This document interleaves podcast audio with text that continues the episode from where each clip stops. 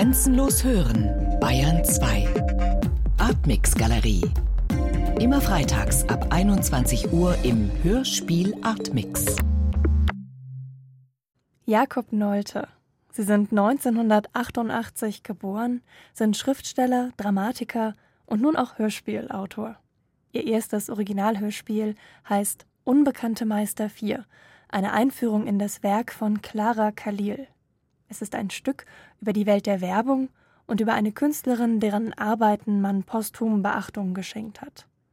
Es ist auch ein kleines Spiel zwischen Fiktion und Wirklichkeit und eine dezent versteckte Hommage. Zunächst die präsenteste Frage vorweg, die Frage, die sich stellt, nachdem man Clara Khalil erst einmal googelt und nichts findet. Wer ist oder wer war Clara Khalil für Sie? Ähm, Clara ist eine Künstlerin, die in Nürnberg gewohnt hat, ähm, die aber zu Großteilen auf jeden Fall also erdacht ist. Also es gibt diese Künstlerin nicht wirklich. Es gibt, glaube ich, viele Personen, an die die angelehnt ist. Oder beziehungsweise befindet sich ja auch das, das Hörspiel eine Art von Genre, wo es viele äh, Vorbilder gibt. Also die Künstlerbiografie oder die Künstlerdokumentation, äh, eher die Künstlerdokumentation als die, als die Biografie, so die Künstlerdokumentation ähm, und die Mockumentary, also irgendwo zwischen diesen beiden Sachen. Also es ist so ein bisschen wie ähm, Searching for Sugar Man, bloß dass es den dann doch nicht gab. Wie entstand denn der Name? Clara Khalil? Mhm. Ähm, das ist ein bisschen schwer zu sagen. Vielleicht sogar, vielleicht ist sogar, fällt das unter das Betriebsgeheimnis, wie Figurennamen entstehen. Ähm, aber ich glaube, es hat wirklich sehr viele Gründe. Also ich habe ähm, mehrere Verbindungen zu dem Namen Clara und ähm, wollte, dass es ein äh, Stabreim ist in dem, in dem Namen, weil es auch eine Anlehnung an Delia Derbyshire ist. Vielleicht machen wir dann erstmal den Bogen zu Delia Derbyshire, die äh, britische Komponistin und Produzentin war. Vielleicht kurz zu ihr. Sie kam Mitte der 60er Jahre zum BBC Radiophonic Workshop als äh, Komponistin, als Musikerin und als Mathematikerin. Und in dieser Doppelfunktion einerseits ehemalige, eine ehemalige Tontechnikerin, die aber auch kreativ mit Musik umgegangen ist, hat sie dort eine völlig neue Soundqualität etabliert. Bei ihr war das auch der Fall, dass acht Jahre nach ihrem Tod, 2009, ist 2001 gestorben, auf ihrem Dachboden über 260 Tonbänder gefunden wurden mit Material, was man später als revolutionär betrachtet hat. Unter anderem der erste elektronische Dancefloor-Track, mhm. bei dem man, wenn man ihn jetzt hört, nicht denken würde, dass er in den 60ern entstanden ist. Ja, ja, total. Also, ähm, als die Anfrage kam, vom BR ein Hörspiel zu machen, war für mich halt sehr schnell klar. Also für mich, ich habe sehr akustisch gedacht, weil ich eigentlich Musik total gerne mag und immer auch gerne Musik gehört habe oder Musik gemacht oder so. Ich wünschte, ich wäre manchmal, dass ich in einer Band wäre oder ein DJ oder sowas. Also ich habe sehr akustisch gedacht und musste, ähm, musste irgendwie an die Arbeiten von ähm, Delia Derbyshire denken. Mhm. Und was fasziniert Sie denn an Delia Derbyshire? Ich glaube, ehrlich gesagt, mein Interesse an der Person ist nicht so groß. Mhm. Ähm, also natürlich sind auch viele Sachen an der Person interessant, ähm, aber erstmal interessiert mich eigentlich die Arbeit, die, naja, die äh, gewissen sozusagen, die auf eine Art sperrige elektronische Musik ist. Also, oder, äh, oder also sie bedient sehr viele Merkmale von so eher so avantgardistischen Musikrichtungen, also wie so Noise oder Ambient. Also, und sozusagen diese frühe, diese frühe analoge, diese frühe digital, naja, doch wahrscheinlich die, äh, genau, diese frühe, diese frühe elektronische Musik also sozusagen diese Leute, die so ganz früh schon elektronische Musik gemacht haben, was ich schon als Teenager irgendwie mir so angehört habe. Und dann habe ich erst gecheckt, dass diese mit dabei war. Aber es gibt sehr viel Wiederholung ähm, und sie hat auch so, sie hat so eine Reihe gemacht, Träume oder Dreams heißt es irgendwie, wo sie halt ganz viele Leute einfach aufgenommen hat und die Sachen, die diese Leute sagen, dann immer wiederholt und ineinander laufen lässt. Und äh, diese Tracks, die finde ich einfach wahnsinnig toll. Ähm, und die gefallen mir einfach sehr, sehr gut. Und gleichzeitig, also sozusagen, weil man äh, irgendwie, man, man, man, man verschwindet da irgendwie so, so mit so mit rein oder man kann sich da so, so fallen lassen irgendwie in diese leicht meditativen, aus sich wiederholenden Pattern basierte ähm, Art von elektronischer Musik. Und gleichzeitig hat sie aber irgendwie für den BBC gearbeitet und diese be bekannterweise diese Doctor Who, äh, diesen Doctor Who Jingle gemacht, der einer der bekanntesten Jingles zumindest in Großbritannien ist. Also sozusagen die, ich finde das ganz interessant, dass sie, dass sie auf der einen Seite eine, eine wahnsinnig, einer wahnsinnig kommerziellen Arbeit nachgegangen ist im BBC, ähm, oder was heißt wahnsinnig kommerziell, aber schon halt nicht wenig experimentell, genau, ich, also, in, in, dem Umfeld. Ich glaube sogar die BBC meinte, wir stellen keine Komponisten hier fest an. Ja. Und sie hat quasi über diesen Workshop das System so ein bisschen unterwandert und hat sich über eine andere Position, glaube ich, anstellen mhm. lassen, um dann dort aber Musik zu komponieren. Genau, sie war wie so Engineer. Mhm. Und das finde ich ganz interessant sozusagen, also was, was dann so Untergrundkultur, Hochkultur, also wie die irgendwie so miteinander, also in, in dieser Person irgendwie so kulminieren, mhm. ähm, weil natürlich sonst kennt man viele elektronische Musik oder auch, auch heute gibt es noch eine Art von äh, so Highbrowness, was so elektronische oder gewisse Art von elektronischer Musik angeht.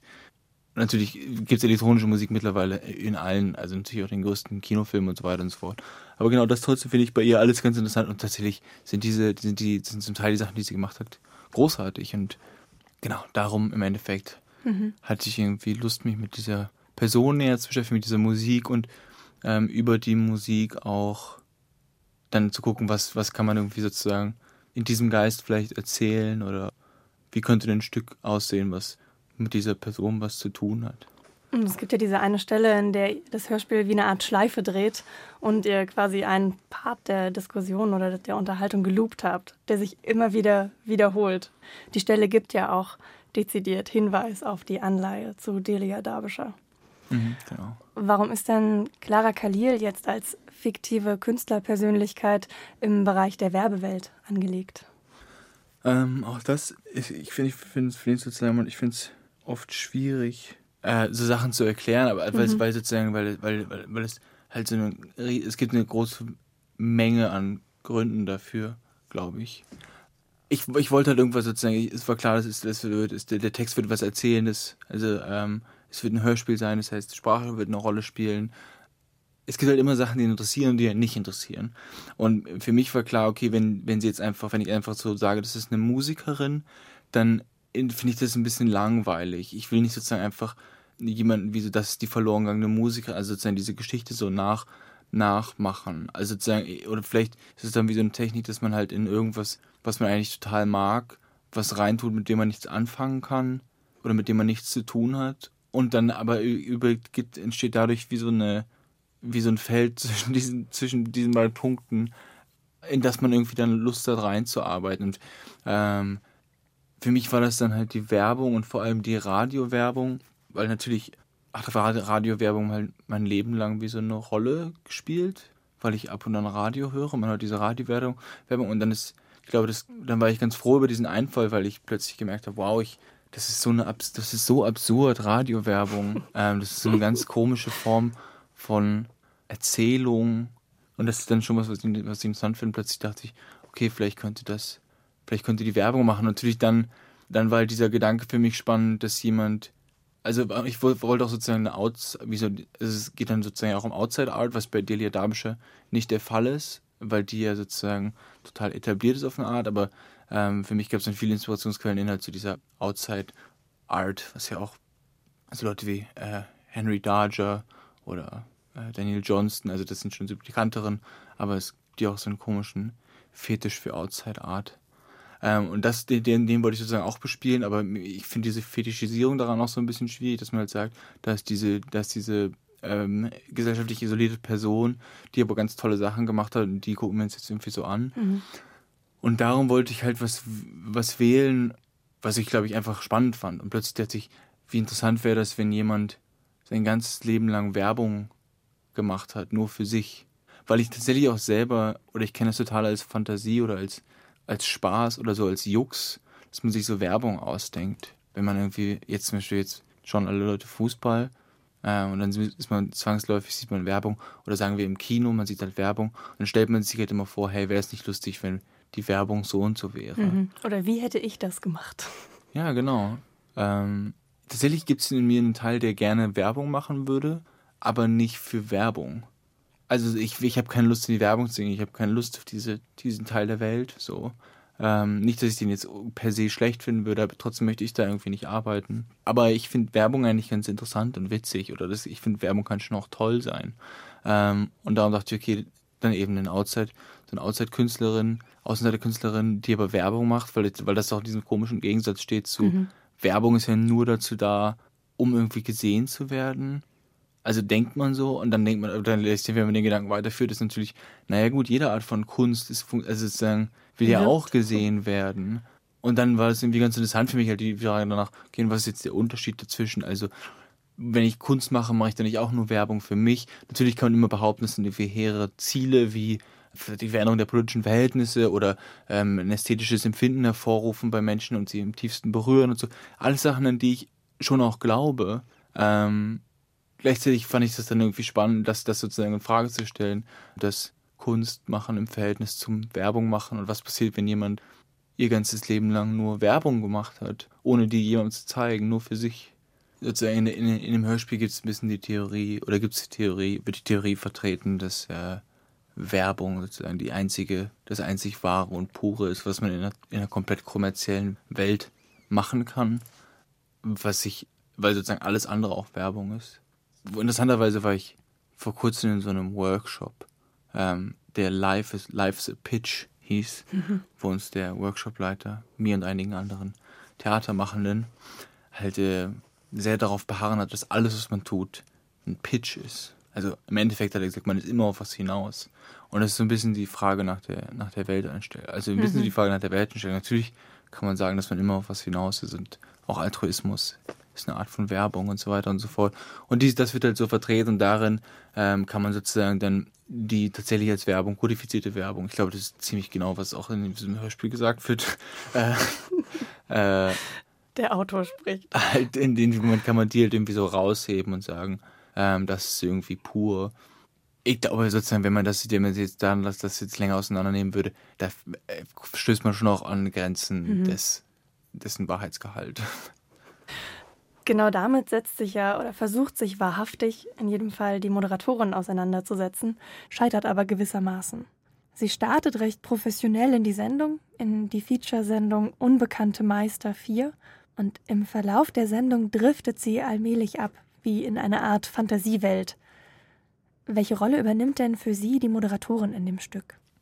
Also sozusagen dieses Gespräch zwischen, dieses Gespräch zwischen ähm, dem vermeintlichen Marius Erle, der dessen Namen wir eigentlich nie erfahren. Und der ähm, Moderatorin ist ja wie so das Rückgrat des Stücks. Also darauf baut es sozusagen auf. Es gibt diese Unterhaltung, es gibt eine, es gibt eine Expertenunterhaltung über eine Künstlerin. Dann werden sozusagen Werke von ihr gezeigt und andere Stimmen, so, so kommen neue Sachen dazu.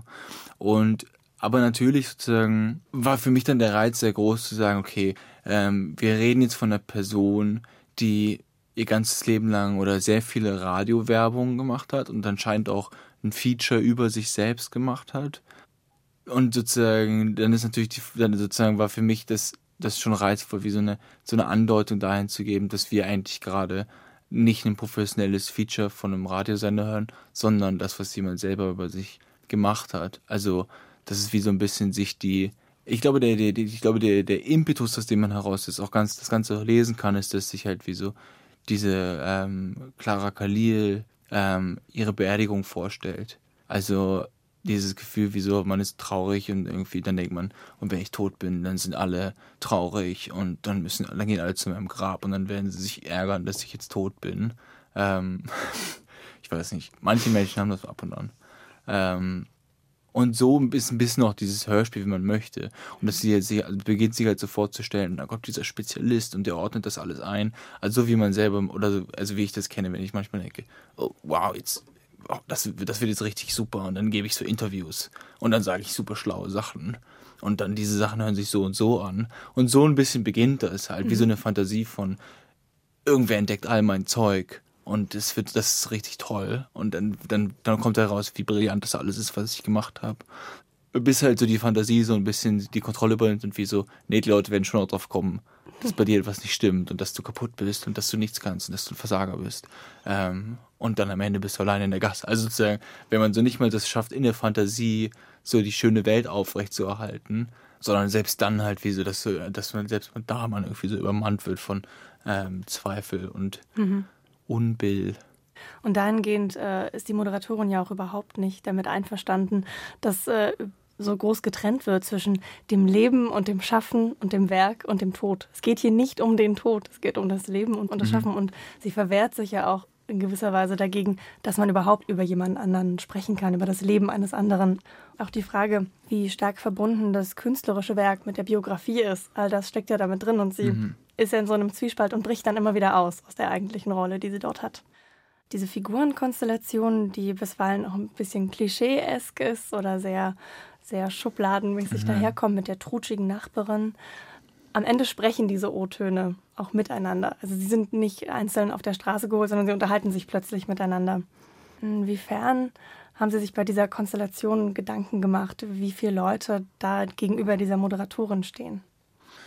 Ich glaube, also sozusagen, das ist, was ich immer mag, ist, wenn das, wenn das Spektrum der, der, der gezeichneten Figuren in irgendeiner Form von Fiktion relativ weit auseinander geht von Alter und Geschlecht und Herkunft. Ich mag eigentlich eine sehr diverse, einen diversen Cast, sozusagen, glaube ich. Mhm.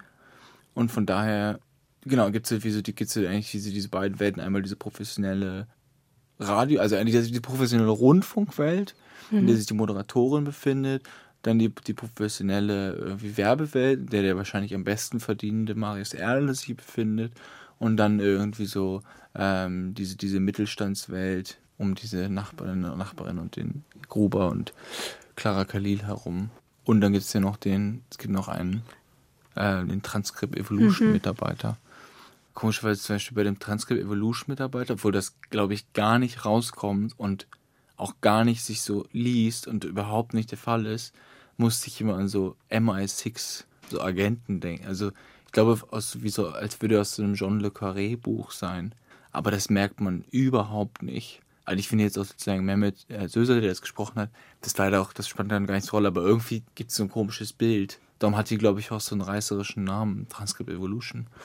Weil für mich das wie so ähm, der MI6 in den 70ern ist oder so. Ich glaube, so Sachen sind, sind da irgendwie wie so drin. Genau, es ist nicht nur ein Panoptikum an unterschiedlichen Persönlichkeiten, sondern das Hörspiel ist auch eine Art Spiel mit den Formen. Denn es gibt quasi ein kleines Hörspiel im Hörspiel. Mhm. Und äh, der Einstieg ist ja auch eher dokumentarischer Feature-Natur. Ähm, warum eigentlich dieser Genre-Mix? Ja, dieses Hörspiel im Hörspiel, das ist sozusagen, das war mir, also das war mir von Anfang an, glaube ich, sehr wichtig, weil mir das sonst zu, äh, glaube ich, auch zu langweilig wäre. Nur, also nur dieses Gespräch, das, das also sozusagen, das, das erschöpft sich irgendwann auch. Mhm. Also es gibt dann Sachen, die, wo ich einfach dachte, okay, das will ich im Radio ausprobieren. Und das war dann für mich die Werbung und für mich war dann sozusagen die Idee, eine lange Geschichte zu erzählen innerhalb eines, sozusagen eines Radios, äh, innerhalb eines Radio-Features, eines Hörspiels, ähm, fand ich irgendwie reizvoll. Und was ich toll fand, tatsächlich, was sich während der Arbeit äh, total ergeben hat, ist, dass ich für mich immer, für mich wurde immer deutlicher, worum es in diesem Stück geht. Und ich glaube, das zeigt sich halt total in diesem Binnen-Hörspiel, mhm. ähm, weil das total tragisch und traurig ist.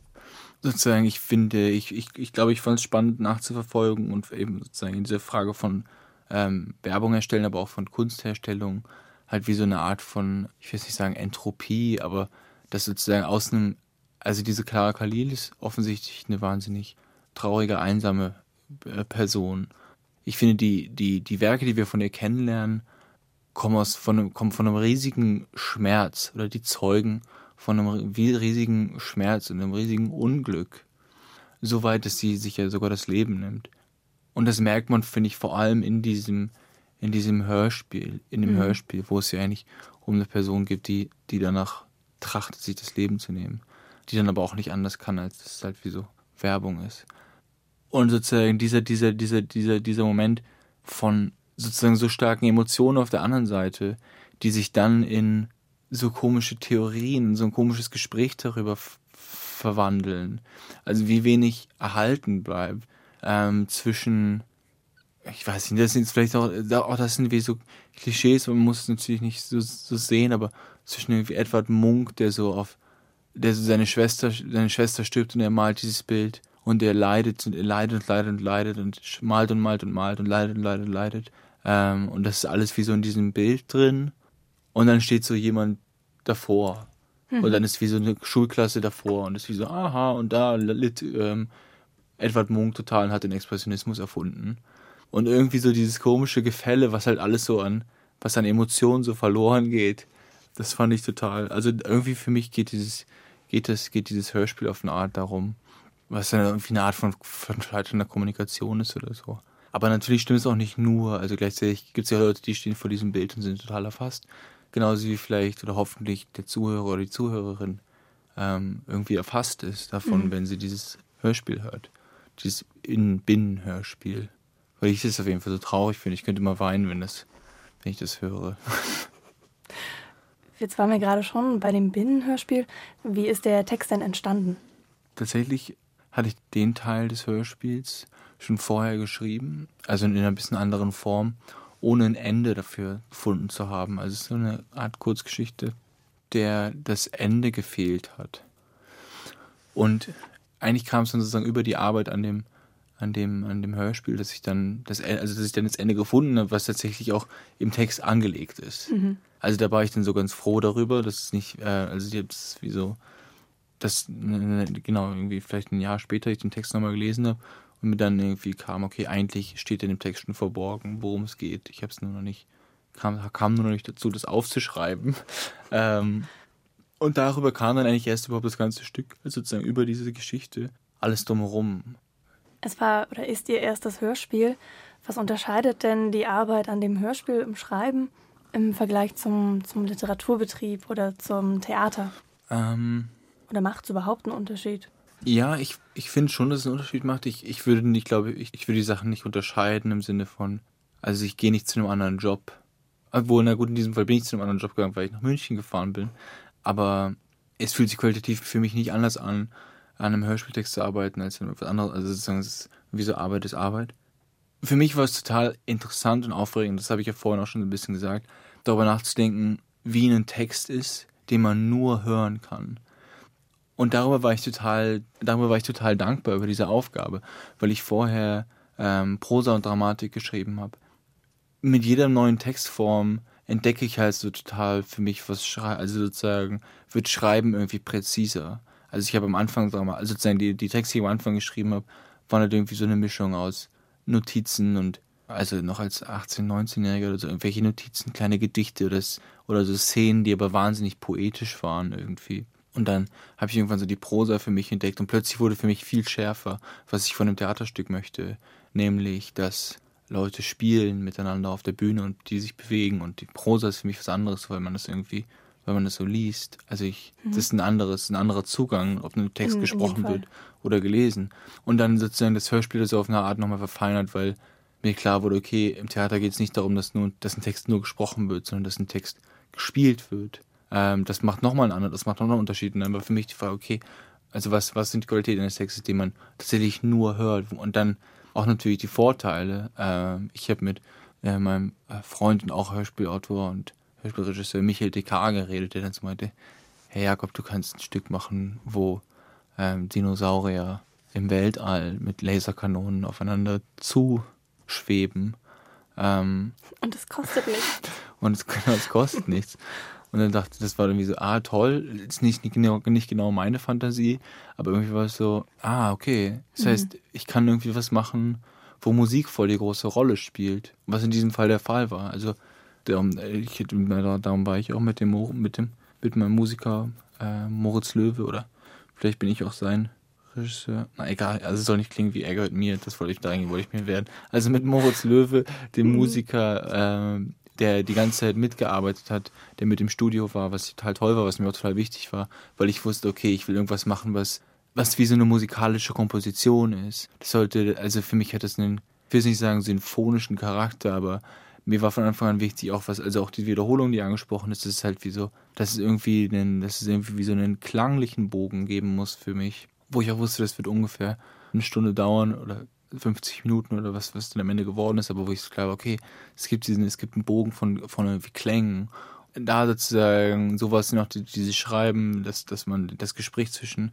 Erle und der Moderatorin hat und dann kommt der erste, dann kommt der erste Ton von woanders her, dann kommt der andere, der nächste Ton von woanders her und irgendwie kann man da so rein dirigieren, was, was denn für Töne reinkommen. Und das war für mich voll toll und hat für mich sozusagen einen Unterschied gemacht zu einem Theaterstück, wo ich weiß, okay, das wird noch, äh, das wird, da wird eine Regie noch was damit machen oder mit einem Buch, wo ich halt weiß, es gibt am Ende nur eine Prosa und eine Person und nicht mehr, nur diese beiden. Das, das finde find ich immer faszinierend. Die, oder ich hoffe, dass, dass man irgendwann daran besser wird, halt zu checken, welche Sprache für was äh, angemessen ist. Ich meine, gut, am Ende schreibt man dann trotzdem immer eh wieder dasselbe auf eine Art, aber äh, man kann so, man kann ja so daran arbeiten und zu tun, als würde man irgendwie extrem fein an die verschiedenen Genres bedienen, aber doch, das finde ich schon. Mhm. Also tatsächlich glaube ich auch, um das noch einmal zu sagen, die Art, in der die miteinander reden, funktioniert nur im Hörspiel. Und diese Art von Einspieler, die da kommen, also auch in dieser, in dieser leichten Geschärftigkeit, wenn es jetzt ein Theaterstück wäre, müsste das irgendwie anders sein. Denn die müssten eine andere Art, es müsste eine andere Spielsituation geben, die müssten irgendwie ein bisschen anderen Saft haben mhm. und so. Aber in einem Hörspiel finde ich so, was das sein sollte, diese Art von, von, von so, ich will jetzt nicht sagen zweitklassiger Dokumentation, aber irgendwie so eine, es sollte so eine Doku, es sollte irgendwie so wie so eine Doku sein. Also es sollte aber einfach nur, also wie so eine, die man auf YouTube schaut. Die sollte nicht so eine tolle Doku sein. Sollte nicht so eine, ähm, also wissen Sie, also es sollte nicht so eine, sollte nicht wie so eine, so eine brillante Doku sein, mhm. sondern eine ganz gute, ein bisschen piefige Doku. Und das geht aber nur genau in diesem Hörspielformat so. Oder so ging es für mich mhm. nur in diesem Hörspielformat. Ja. Im Theater würde es so ganz anders sein. Und auch also ja, und es ist ja auch wirklich dezidiert auf Sprache konzentriert. Also warum sollte ich eine Radiomoderatoren-Situation im Theater ja. vorspielen? Da brauche ich den Körper in der Form ja auch nicht. Genau. Ich glaube, das, das Gute auch an, an der Hörspielform ist, dass man auf Dinge, dass es eine Qualität hat, Dinge nicht so bildlich zu fixieren. Ja. Also durch so ein Spiel mit Klischees beispielsweise weiß ich irgendwie, wie diese Nachbarin aussieht. Ich kann mir irgendwie vorstellen, dass die irgendeinen so geblümten Kittel anhat oder vielleicht noch ein Tuch auf dem Kopf. Das ist aber völlig irrelevant, weil es geht überhaupt nicht darum zu wissen, wie die aussieht. Und mal grundsätzlich auch zum Schreiben, wie wichtig ist es Ihnen denn, einen Hörer oder auch einen Leser auf eine Art Spuren- und Hinweissuche zu schicken? Hm, ich weiß nicht, ob es so ein krasses Anliegen von mir ist, aber ich glaube, ich schreibe schon viel so, dass es so, dass man so Details erkennen, erkennen kann. Also, ich mag schon dichte Erzählungen. Ähm, das, aber das liegt, glaube ich, an zwei Sachen. Zum einen, dass ich das tatsächlich mag und toll finde, wenn wenn irgendwie Erzählungen dicht sind. Und ich glaube, Dichte führt relativ schnell zu einer Spurensuche, ähm, weil einfach so viel erzählt wird. Und weil ich das Gefühl habe, dass das ähm, unsere Welt widerspiegelt auf eine Art, weil wir in einer wahnsinnig dichten Informationsdichte ähm, uns befinden. Mhm. Und dann finde ich das irgendwie korrekt gleichzeitig, das ist wie so die eine, glaube ich, wie so relativ heroische Position, die ich, die, die ich dagegen einnehmen kann.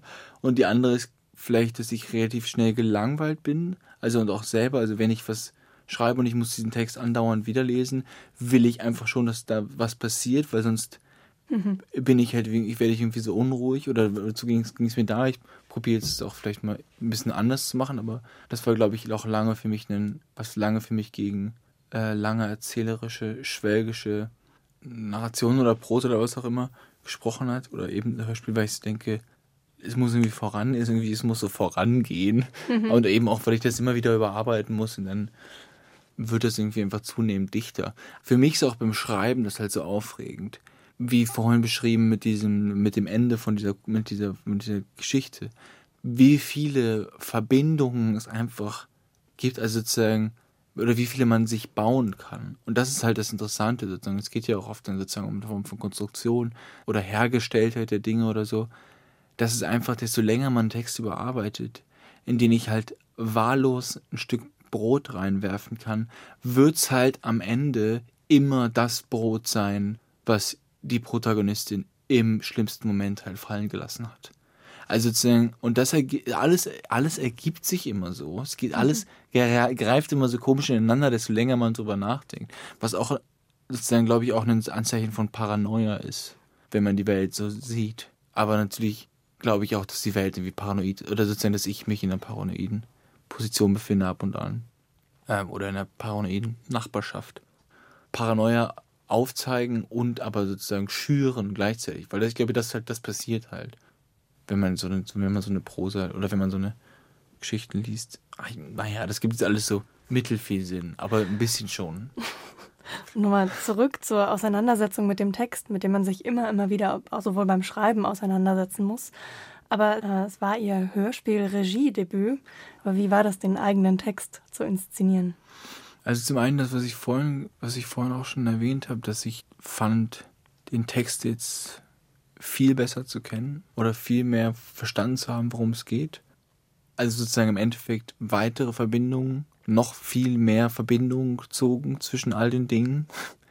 Also ich glaube, ich habe in einer Rezension auch mal das Wort Hyperreferenzialität gelesen. Ja, also wenn ich jetzt mir die ganzen die Zuhörerinnen und Zuhörer sehen es jetzt nicht, aber wenn ich die ganze Zeit den Tisch anschauen würde, auf den ich gerade sehe, schaue, ich weiß nicht, ich glaube, ich würde einfach, irgendwann wäre es halt wie so kein Zufall mehr, dass, also in welchem Winkel die Kabel zueinander stehen und so, oder also so dieses, wenn man auch Beispiel, wenn man so Kacheln anschaut und halt so anfängt, alle möglichen Pattern in Kacheln zu sehen und so Linien zieht, wie so, also jetzt so komisch, diese, diese, oder auf so ein Kopfsteinpflaster und so versucht das irgendwo, dass man so immer so gerade Linien findet und diese, so diese Sachen. Mhm. Ich glaube, das passiert im Endeffekt auch, oder das passiert im Endeffekt auch bei der Regie, oder ist mir auch bei der Regiearbeit mit dem Hörspiel passiert, mhm. dass ich halt die ganze Zeit darauf geschaut habe und plötzlich halt immer mehr Verbindungen gesehen habe, wie so, aha, da, die kennen sich und das und das und das und das. Ich glaube, das passiert halt auf jeden Fall. Äh, das ist aber so ein bisschen so die, jetzt schon die, die Deutungsebene. Ähm, auf der faktischen Ebene äh, ja, hat es mir einfach großen Spaß gemacht. Ich war aufgeregt und ähm, hatte großen Respekt vor den Sprecherinnen und Sprechern, die aber alle toll waren. Ähm, also da war ich richtig glücklich. Ähm, auch der Kontakt war super mit denen. Es war voll, war, war irgendwie super vergnüglich. Ähm, mir hat es auch Spaß gemacht, mit denen irgendwie den Text zu arbeiten und ich fand das irgendwie alles sehr, sehr aufregend und eben die Arbeit mit dem Musiker, den ich total mag und der auch sehr viel mitgedacht hat, der sehr, sehr, selber sehr genau war und lange Kritiken gegeben hat und das ist richtig, also einfach ein, ein richtig guter Mitarbeiter und auch die, auch die Kollegen sozusagen vom BR, Kollegen, Kolleginnen, mit denen es eigentlich sehr, sehr entspannt war und irgendwie Spaß gemacht hat. Das war eine, ich fand, es war insgesamt eine sehr gute, sehr gute Erfahrung. Also ich will es jetzt gar nicht sagen, um halt irgendwie so alle zu loben, aber das, also ich fand es aufregend und ähm, ich glaube für mich, ich bin ja selbstständig und für mich in einem bürokratischen großen Haus drin zu sein, es hat irgendwie Spaß gemacht, also zwei Wochen daran teilzunehmen. Mhm.